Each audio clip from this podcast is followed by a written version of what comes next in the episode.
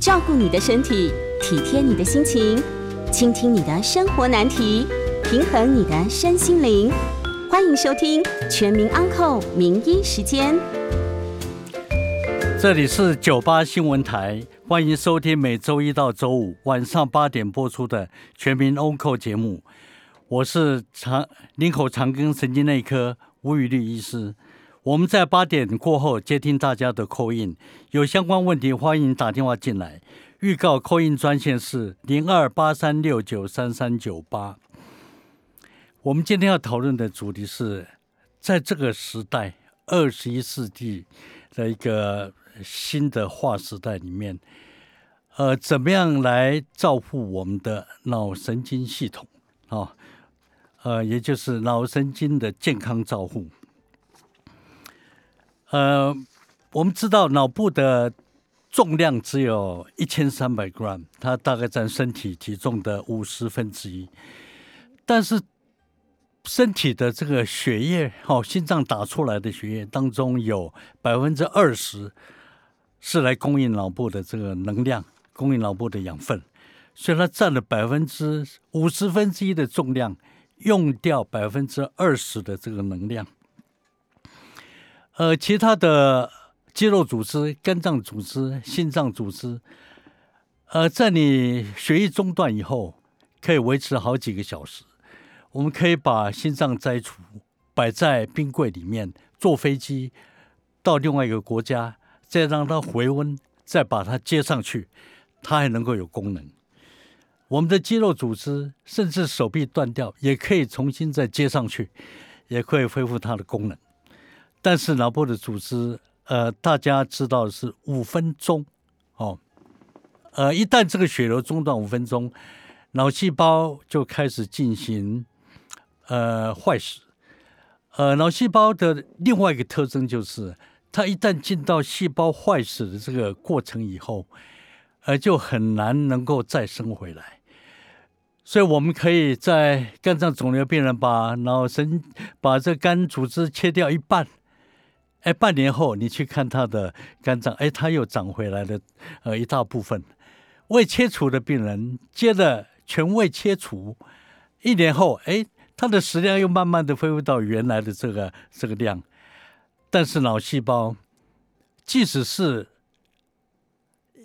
一个 gram 的脑组织的损伤，那这一个 gram 的脑组织，假设刚好在它的运动区域里面，你就是。造成手脚呃无力，呃感觉丧失。如果在呃视觉中心，你的视觉视野上面就会有缺损。那这些的状况，呃不会因为时间而慢慢的递补过来。好，所以脑部的呃血管有动脉，也有静脉。那我们大家都知道说，呃，另外还有一个淋巴系统。可以把这个渗出去的组织液再把它收回来，但是在脑部里面，其实，呃，它是一个非常非常无菌，也不需要这些白血球在这些组织之间穿梭，所以应该是，呃，它没有淋巴，没有淋，没有淋巴系统来把这些淋巴液再把它回收回来，也不需要有这些的呃白血球在这组织液当中穿梭。啊，因为我们脑部有很好的一个保护，我们有头壳，外面很厚的头皮，我们有血管，外面还有血脑屏障，这些层层的呃保护，把我们的 CPU 做最好的一个防护。那脑部里面有脑水，它可以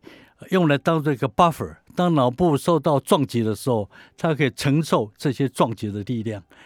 它也可以。在脑部的没有淋巴系统的状况之下，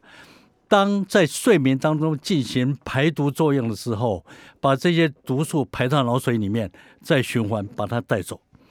所以脑部是一个非常奇妙的一个一个一个器官。呃，我作为一个神经内科医师，呃，三十五年的，呃，在我刚开始住院医师几年的时候，我看到很多的。头部外伤的病人，我看到很多肿瘤的病人，我看到很多呃脑脓疡的病人，这些都是脑部结构受伤而引起的脑部的疾病。好，呃，随着我的行医，十年后，哎，我看到这些的状况慢慢的减少，倒是开始有一些，因为大家年纪能够平均寿命从我当学生的时候的七十三岁到现在的八十四岁、八十五岁，我看到很多退化性的疾病，所以健康的老化在我们现在是一个。重要的课题。那欧美的先进医学，他们追求的是：当我在生命迈向终点的时候，我只有在最后的七天是躺在床上，其他的时间我都应该能够起来，不需要靠别人，而能够过一个健康自如的生活。这个是我们追求的。呃，我们也希望说，能够在七十岁的时候。我还有五十岁的身体，但是要有五十岁的身体，呃，要怎么样才能够达得到？你要有二十岁的心态，意思是说，呃，我们在每天的生活过程当中，呃，要一个积极的一个一个生活态度。一个人会老化，呃，除了功能退化以外，呃，你看到的不只是头发白。很重要的就是他的行动，他在讲话，他在做一个决定，他在呃了解的过程当中，这些速度都慢下来。这些慢下来是因为脑部功能慢慢的退化的一个表征。所以要能够健康的老化，很重要就是你要能够在年纪大的时候。而有保有很好脑部的一个一个功能，呃，这些健康的老化的一个一个概念呢，呃，让我们现在呃很注重这些呃健检。好，呃，我们除了一般的健检，在脑神经系统，我们甚至可以做脑神经尊容健诊。呃，我们可以用磁振造影。从头部到颈椎，到胸椎，到腰椎，整个神经系统的结构做一个检查。我们可以用电生理来看脑波，看它的诱发电位，来知道说对视觉、对听觉、对感觉诱发脑部的反应。做周边神经的传导，来知道说是不是有晚睡到症候群，是不是有神经根压到了，这些都是可以做得到的事情。我们可以借由抽血来知道说，在基因上面，你的 protein C、你的 protein S、你的先天上，你的 ApoE 的，是不是当中是三三四这些的，呃，具有呃容易发生阿兹海默症的这些基因，是不是带有容易中风的基因？这个是我们现在在脑神经高阶见诊在做的事情。一旦了解这些在基因上面的结构、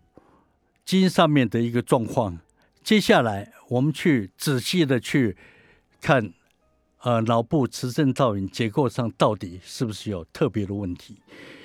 呃，各位听众朋友可能听到，或者是自己也做过，呃，脑部磁振造影，呃，有时候医师会跟你讲，哎，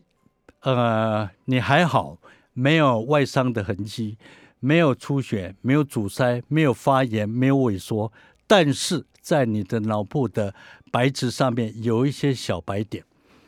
好，这些小白点，呃，随着年纪的增加，五十岁以上可以慢慢的出现。那它的成因，我们现在的了解是跟脑部血液灌流有关。我们可以看到很多这些。呃，白质病变的病人，他除了白质一片的这个白质的一个退化以外，你可以看到很多小小小小洞的血管阻塞，所以它是脑部血液灌流不足表现出来的一个 MRI 的一个表征。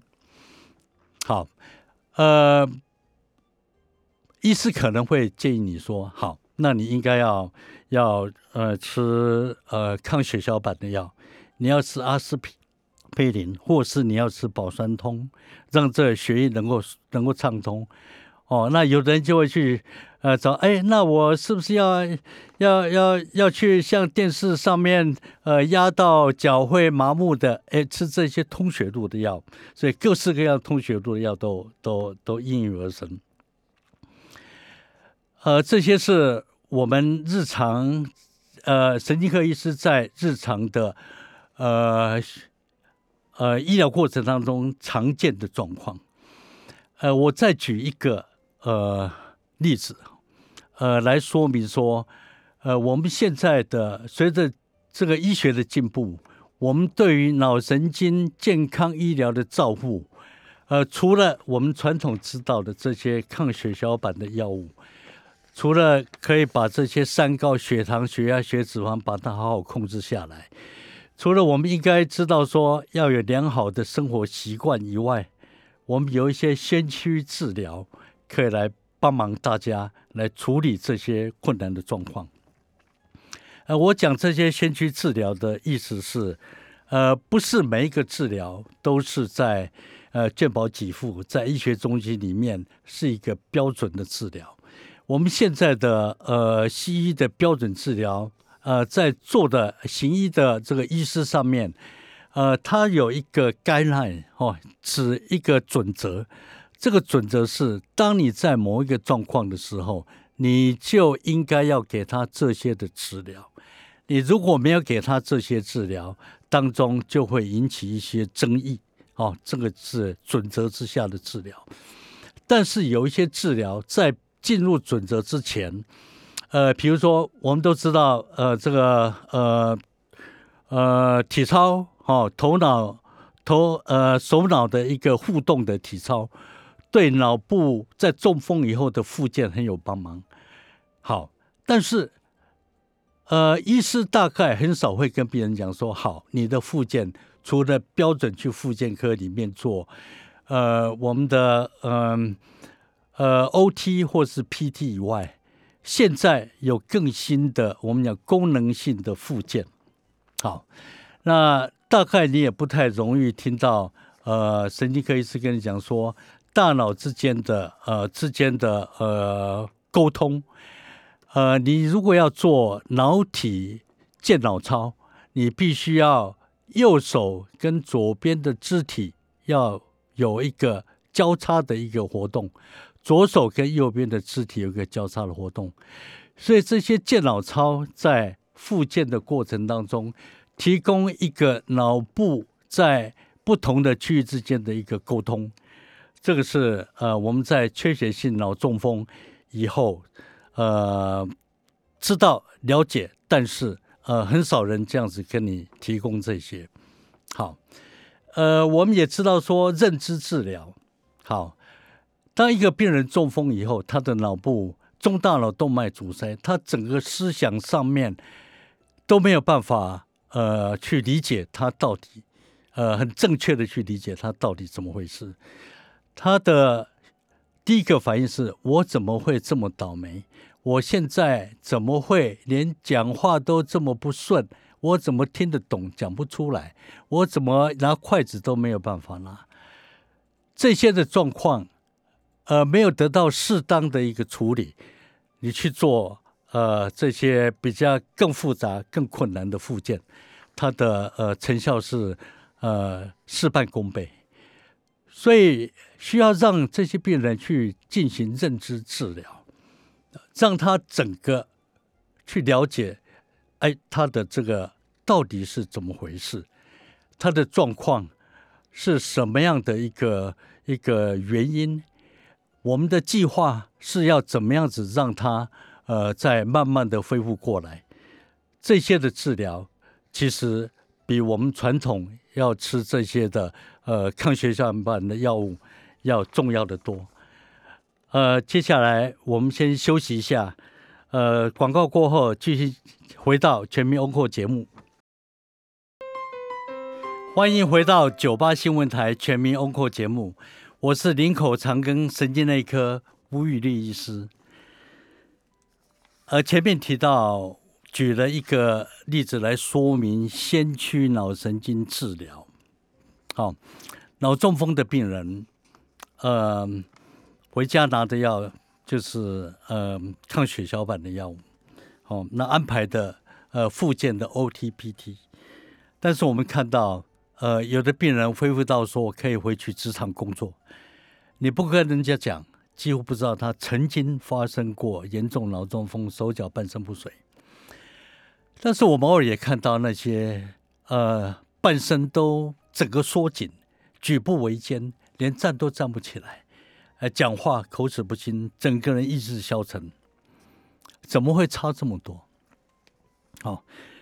呃，两种病人，两群病人都接受了标准的呃缺血性脑中风的治疗，唯一当中的差别就是，好，呃，有没有？尽你的全力去帮他做治疗。呃，在很多法规、卫生法规，我我无意来来来来说明或者是挑战政府在法规当中的一个必要的一个措施。但是我要举一个例子来说明说，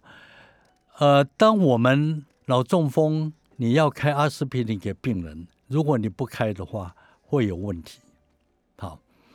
但是有一些病人，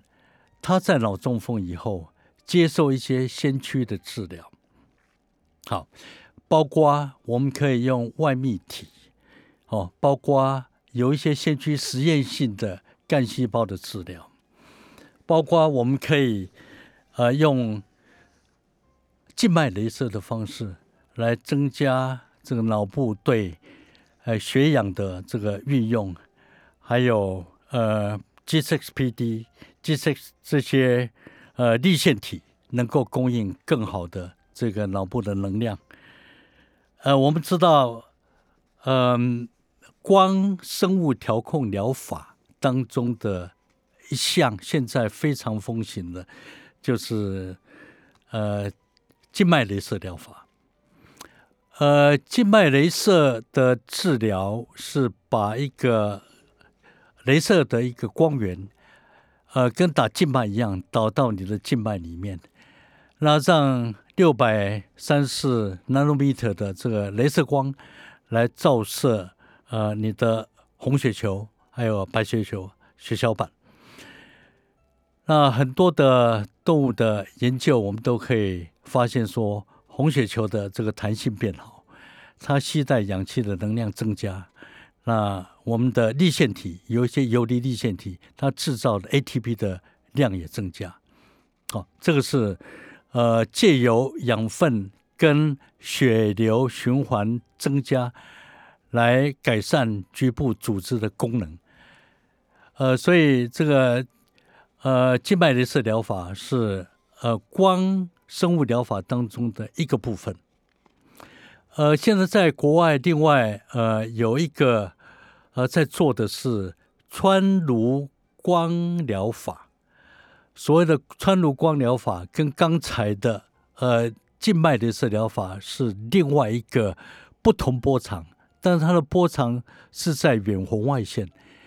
我们知道远红外线它的波长比较长。它能量比较低，但是它的穿透性比较好，它就可以在头皮上面用这些的长波长的呃光来穿透我们的头壳，进到我们的脑部里面，可以到达两公分的一个一个深度。好，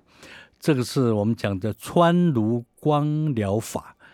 呃，这些的治疗，呃，跟我们传统的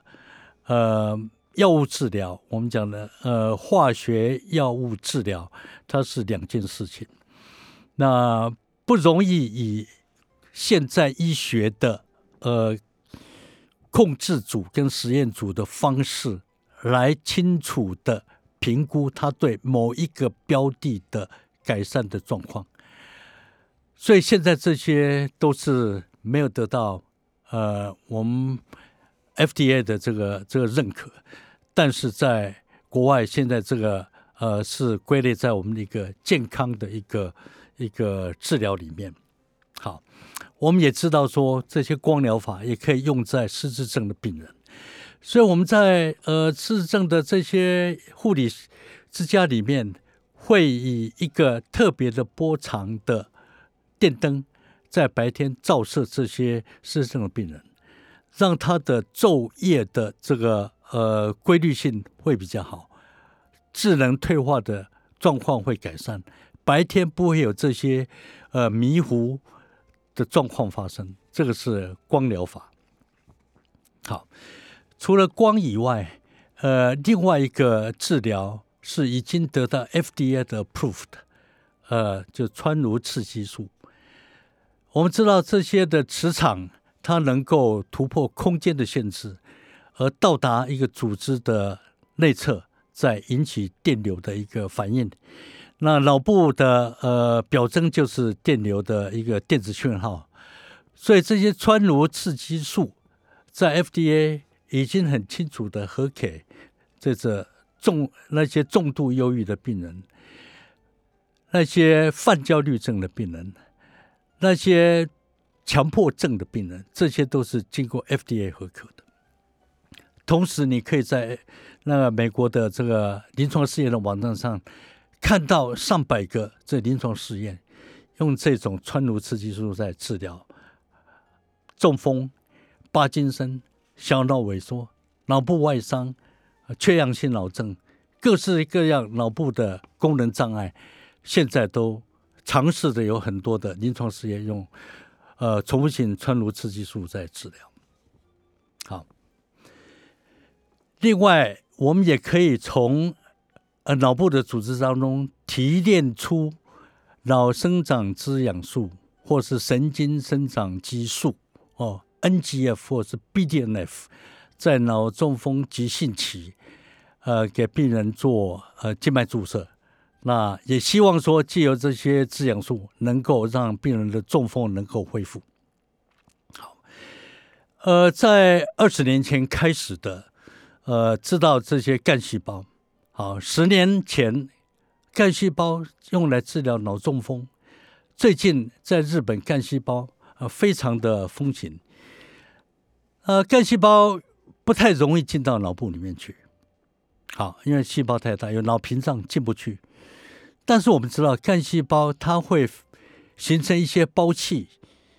从细胞膜上面突出来，把这些影响呃组织之间的互相、细胞之间的互相沟通的呃生长激素或是生长因子放在里面，再放出来。所以借由这个干细胞可以影响到呃这个组织里面的生长的环境，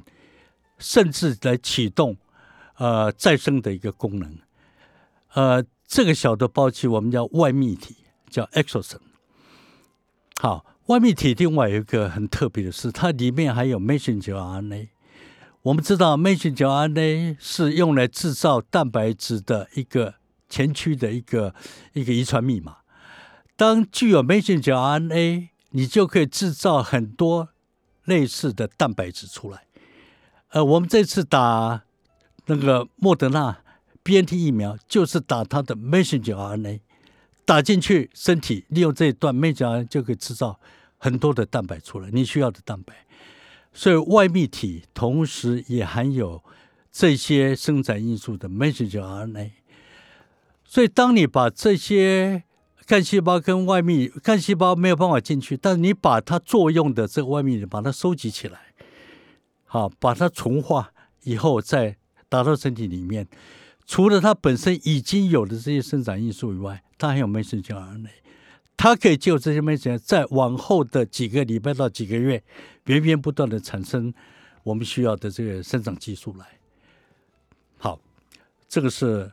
将来会非常非常重要的一个治疗。当然，现在已经在使用的，包括我们的关节炎，哦，以前打 PRP，现在是打外泌体，打进去，它修复的功能比 PRP 要好很多。好，呃，前面有有提到的，呃，还有包括呃大家耳熟能详的，呃，其实呃饮食的还有维他命。营养分的这个维持，呃，对一个生物体的呃它的修复能力，其实是非常非常重要。我们看到很多呃退化性疾病、脑神经退化性疾病的病人，再回去看他，其实可以发现有一些是维他命不足、色氨酸不足、B 十二不足、folate 不足，哦，protein 都很低，哦，那 hemoglobin 有问题，copper 它不足或者 zinc 不足，这些是我们在大量的筛检，呃，这些健检以后发现，呃，营养素的一个补充是。呃，维持脑神经功能当中也是非常重要的。呃，所以我在这边我呃提出一个呼吁，呃，六十五岁以上合乎银发族自身国民哦，因为你的肠胃吸收的功能比较差了，所以在营养素上面要量要足够哦，不要说因为哎你血糖的问题。哦，或是血压问题限制，把这个整个营养素的量都降到你已经是到达营养不良的一个状况。好，呃，也希望大家在平常的食物当中能够多补充综合维他命，能够摄取足够的钙质，能够有维他命 D 三的一个补充，眼睛不好的像我们的叶黄素的这个补充，这些。呃，呃，营养素在年纪大的人，他不是像药物来治疗他，而是可以让我们在神经老化的过程当中，希望能够减缓他的老化。好，我们先休息一下，广告过后接听大家的 call in，欢迎询问有关神经内科的相关问题，我将为大家解答。call in 专专线是零二八三六九三三九八。欢迎回到九八新闻台全民 ONCO 节目，我是长庚医院神经内科吴宇律医师。接下来我们开始接听观众朋友 call in 电话，我们的 call in 号码是零二八三六九三三九八。我们接听第一位呃林先生的电话，林先生请。好，哎你好，我有几个问题想请教您哈。第一个问题是说，您刚有提过哦。我们的这个脑组织，它如果受损了以后，基本上它很难再生嘛，哈。是。那我的疑惑是说，那为什么有些中风的病人，他的行动能力因为脑部受伤而受限，可是他经由复健之后，他还可以恢复某一部分的功能？那是不是就是说，其实我们可以透过复健或者是运动，让我们的脑神经再生，然后再能够接起来？虽然跟原本的动作可能有落差，可是还是可以恢复到一定的程度哈。然后第二个问题是说哈，这个您之前好像有提过，好像说这个人呐，如果年纪大了之后，脑部会比较容易萎缩，然后反而他脑震荡的机会没有像年轻人这么的严重啊。以上两个问题哈，请吴医师再稍稍做个解释。想请教，谢谢你。好，谢谢李先生。呃，提到的这个呃脑中风以后病人的回复，呃，我们知道神经细胞有呃，我讲的是脑神经元有一个大脑半径有一百亿个，当中他们都互相连接在一起，这是一个连接的神经网络。所以，当一个功能的一个表现。除了这些神经细胞以外，它要有这些神经线、神经网络把它连在一起。所以，当你一个细胞要从 A 到 B 到 C 连接起来，能够表现出它的功能，哦，假设是这样子。如果万一中风引起这个 B 细胞呃死掉了，那 A 到 B 到 C 这条链是不是断掉了？所以它的功能就丧失，但是这些的 A 到 B 到 C 的这个路径是平常常用的路径，它有一些是 A 直接到 C，或是 A 到 D 再到 C，这些备用的神经网络在平常的时候，它是处于一个呃不活动的状况。所以，当你主要的那条干道被阻塞以后，我们在车子在马路上面，好，这条马路不通了，是不是会往小巷道里面走？所以，这个功能它可以恢复一部分。那但是这个小巷道总不如不像那个大马路，它可以这么顺，所以恢复的通常没有办法到原来的那个状况。好，这个是本来既有的这个呃网络当中，把它利用既有的把它打通打通出来。呃，另外我们在实验上面也也看到说，两个神经细胞，它可以在长出新的轴突跟除突，再把它形成一个沟通。好，这个是新长出来，所以有两个概念，一个就是大马路阻塞了以后，走旁边的小巷子；第二就是这条大马路阻塞，我们旁边再开一条路，开一条小巷子出来，但是。这些小巷子总没有原来的那一条大马路的功能这么好，所以它可以恢复，恢复的状况也很难能够到达原来的这个功能状况。这是回答林先生你你您第一个问题。呃，第二个问题，我我可能没有办法很清楚了解你提的这个，呃，说哎年纪大的人不容易不容易脑震荡。呃，我我们先讲了哈，脑震荡是一个一个功能障碍。当你撞到以后，呃，它会哎一阵子就急性的话就全身抽搐，那比较慢的话，哎，它就头昏昏、闹顿顿，几天的呃反应都是慢慢的、顿顿的，哎，再再再慢慢恢复正常。那脑震荡的一个临床表征常见就是恶心、呕吐，所以我们会。呃，病人跟我们讲，哎，他撞到我们，哎，那你们恶心呕吐啊？如果有，好，那你的手脚功能还好，你的判断力、你的讲话这些视觉都还好，我们哎，那这个是这个是脑震荡哦。脑震荡，呃，通常是指呃头部撞了以后没有发生出血，没有发生阻塞哦这些的状况。那年纪大的人，因为脑部有萎缩，所以等于是说，呃，一个。水箱里面，我我们把脑脑当做，因为里面有脑水嘛，哈，里面的如果装的满满的，你去摇这个呃盒子，里面的这个呃内容物是不是它晃动的这个比例机会就幅度就比较小？当你脑部萎缩以后，它里面的脑水就比较多，哦，所以老人家稍微撞一下。哎，这个脑部在这个水里面，脑水里面摇动的摆动幅度比较大，它就容易造成脑部组织跟我们的头皮有一些 emissary vein，这个静脉它是连通的，从我们的头皮穿过我们的头骨进到脑部，穿过进到我们的这个脑膜里面，它是架在这个脑膜上面，所以当脑部有一个震动的时候，呃，它会把这些血管拉断。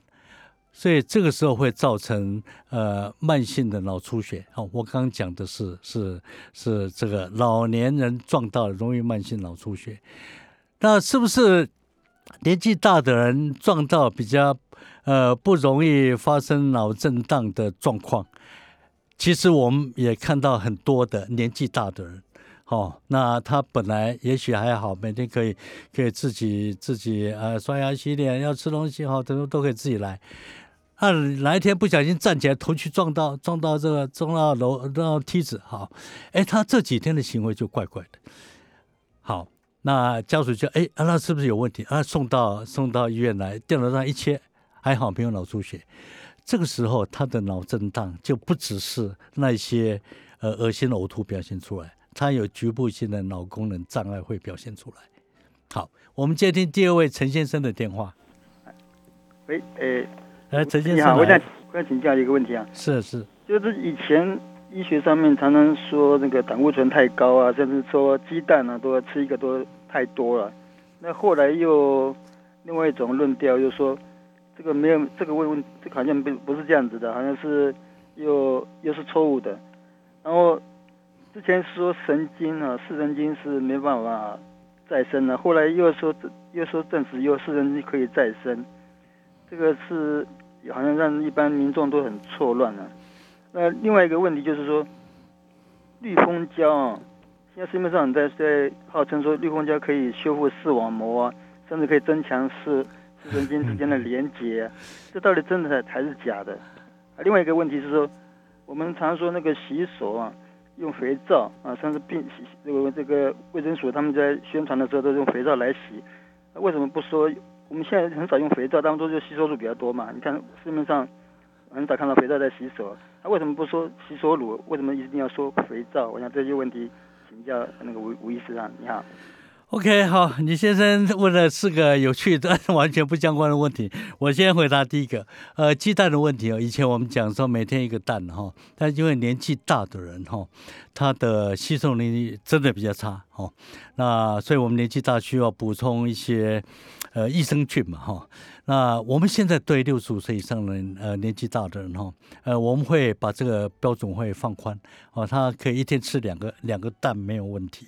那一方面是蛋是一个优质的蛋白，第二个，呃，蛋你要在准备食物当中很简单。它有各式，你可以，你可以煎蛋、荷包蛋、煮蛋、蒸蛋都可以，各式各样的形式都。你也可以加在燕麦里面泡的，哎，它就可以。所以对年纪大的人，我们是呃推荐说，哎，方便性还有优质性讲起来，蛋是一个很好的一个蛋白。呃，视神经的一个再生哈，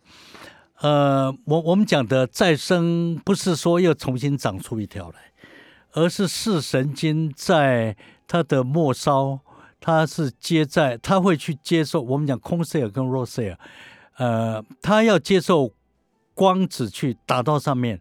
能够呃感受产生一些动作电位。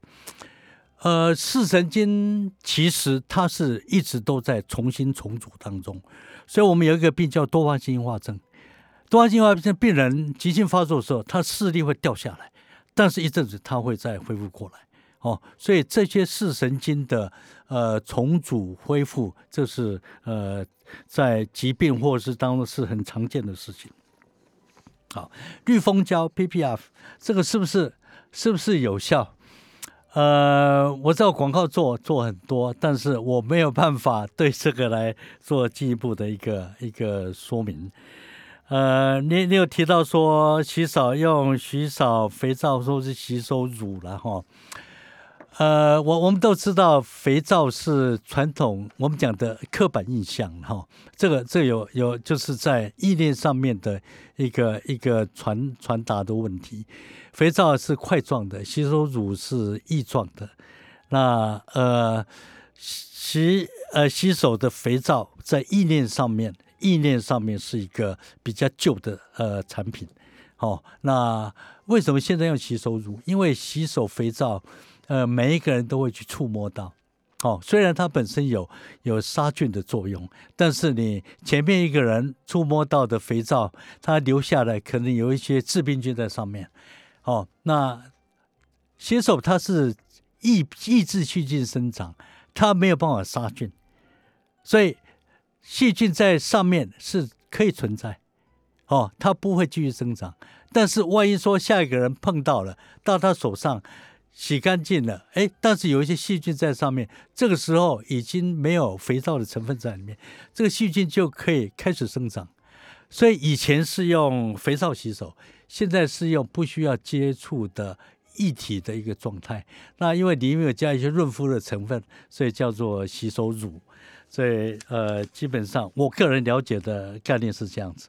呃，我们先休息一下，广告回来继续接听大家的 call in，call in 专线是零二八三六九三三九八。欢迎回到九八新闻台全民 o n c 节目，我是林口长庚神经内科吴宇立医师。接下来继续接听观众朋友的 call in 电话，call in 号码是零二八三六九三三九八。来，我们接听高小姐的电话。呃，那个不好意思，刚刚您好像有说退化性关节炎的 PRP 过去是这么注射，现在是有更新的，我刚刚没有听清楚，可不可以请您再说一下？OK，呃，以前的 PRP 是抽血，那离心把还有我们讲 PRP 是 platelet 呃 rich 的 plasma，就是那那一层呃中间一层的呃还有呃很多血小板这一层的呃血浆把它抽出来。现在用的是呃我们讲呃可以打干细胞，但是干细胞的这个在技术上要复杂很多。呃，干细胞我们可以分成是呃间质干细胞，或是脐带血干细胞，或是胎儿干细胞。那这些干细胞你呃在退化的软骨上面，你可以去涂上一层呃我们讲胶原纤维、胶原蛋白。那胶原蛋白涂涂上去以后，呃，把干细胞打进去，这些干细胞就会粘在这个胶原蛋白上面，它就会引导它呃形成软骨。啊，这个是呃比较困难的干细胞的呃治疗呃退化性关节炎的状况概念是这样子。我前面讲的是外泌体 e x o s o m 外泌体它是干细胞呃分泌出来的一个小的包器啊。那这个小的包体里面还有很多的生长因素，这个生长因素的作用是创造一个环境，让旁边的休止状态的干细胞能够启动它的功能来进行修复的动作，所以它是一个细胞跟细胞沟通之间的一个一个一个呃生物传递物，它是包在里面。所以，我们有很多组织受伤以后，它的修复是借由本身自己的修复能力，但是这些修复的干细胞它是处于休止的状态。你要怎么样让它能够启动起来？必须要就跟要一个钥匙把它打开来。所以，这个呃外泌体本身概念上就有这个功能，因为它已经是借由。呃，干细胞去活化它，它分泌出来要进行干细胞功能的，把它收集起来，再把它打到关节里面去。好，呃，这是回答高小姐的问题。来，我们再接听林先生的电话。林先生，哎，我也是请教一下哈，是有两个问题啊。有人说这个透过运动啊。我们的脑组织啊，跟没有运动的人比起来啊，如果是同年龄的话，有运动的人，他的脑组织会比较大，而且功能会比较好，是真的吗？呃，是是，这个是已经有获得呃神经科学上面的一个一个证实。那在运动对于呃脑部的防老，